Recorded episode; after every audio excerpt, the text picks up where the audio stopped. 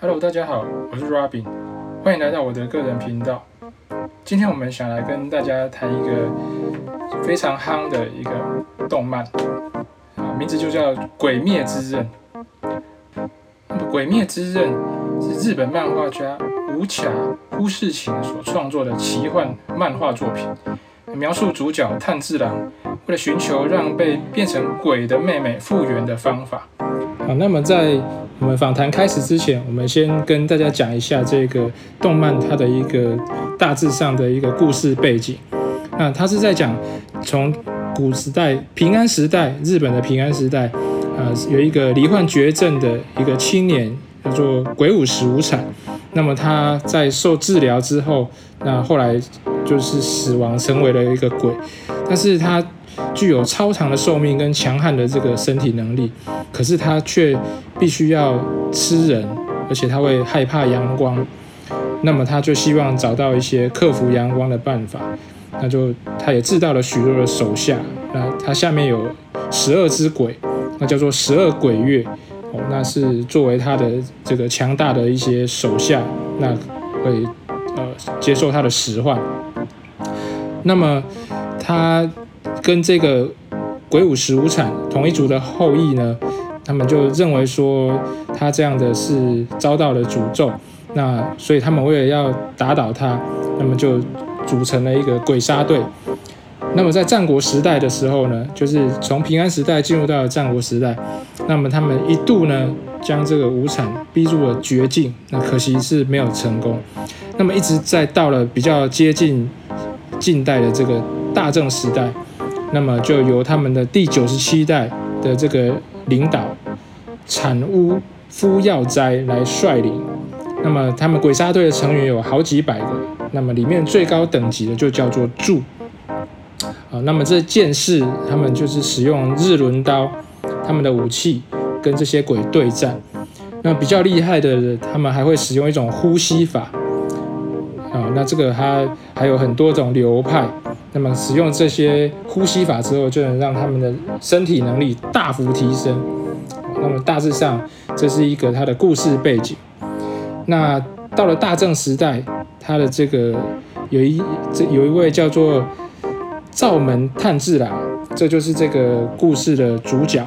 那么他继承了他们父亲留下来的这个炭业的工作。那那么在有一天，他就是回家的时候，发现呃全家都被这个鬼王鬼舞十五惨的给屠杀了。那么他的妹妹呢，叫做祢豆子，也因为这样子被杀了以后变成了鬼。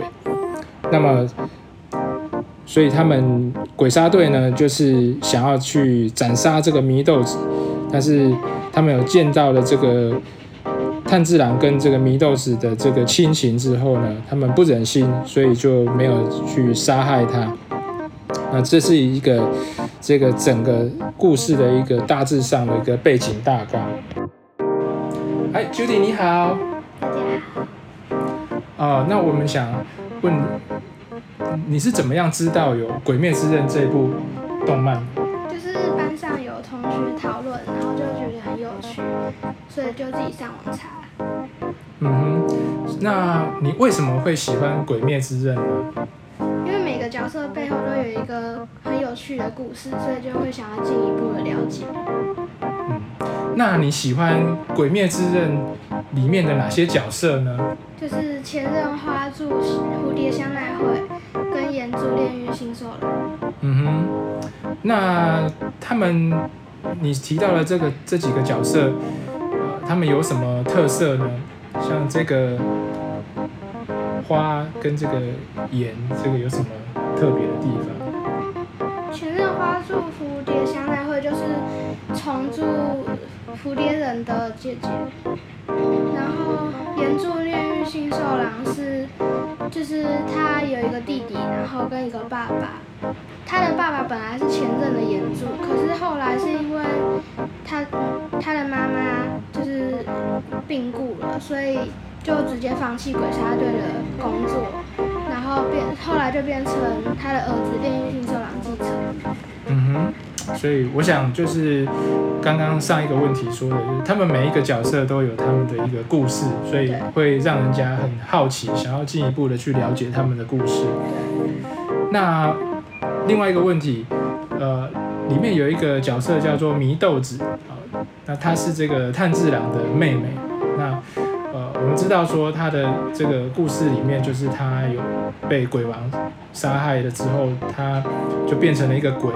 那可是我比较好奇的就是说，依照他这个故故事的大纲，这些鬼都必须要吃人才能够继续存活下来。那为什么这个祢豆子它不用吃人，但是却可以继续存活呢？因为它跟一般的鬼不一样，它可以靠睡眠机制去转化成能量，所以不需要吃人。啊哈，啊，所以原来是如此。那在这个鬼族里面呢，他们最强的是哪一个角色？是鬼王无惨。嗯，那除了鬼王无惨是里面最强的之外呢，他们还有什么比较有有名的、比较主要的角色呢？就是十二鬼月。嗯，十二鬼月。好，所以这个鬼王无惨跟这个十二鬼月，就是这个鬼灭里面的这个反派的这个代表。那那他们的这个相对的，就是正派的正派的这个角色的代表，就是这个鬼杀队。那我们鬼杀队里面最有名的是九柱，就是水柱、岩柱、风柱、虫柱、岩柱、蛇柱、霞柱、鹰柱跟炼柱。哦，再来就是主攻长无夫药斋。嗯，那这九柱听起来有点奇怪，是九根柱子吗？还是是怎么样？可以跟我们说明一下。就是九柱是鬼杀队里面最强的九位剑士，所以就是鬼杀队里等于是鬼杀队里面除了主攻之外最强的代表。嗯哼，那这个呃，除了这个主攻产屋夫药斋之外，那我们知道还有一个最有名的角色主角，这个炭治郎呢。炭治郎他是也是属于这九柱里面的其中一个吗？还是他就是独立的一个角色？他是一个剑士，可是不是九柱。嗯，OK，好，嗯，那我们谢谢 Judy 今天跟我们来谈这个《鬼灭之刃》这部非常流行的动漫。那如果各位听众有兴趣，那你也可以自己去查查看，自己去看看这个《鬼灭之刃》的相关的这些呃动画或者是漫画。那我相信，呃，每个人都会有自己的一些看完的一些想法。那也欢迎你们可以跟我们一起来分享。那我们今天的访谈就到这边，我们谢谢 Judy，拜拜。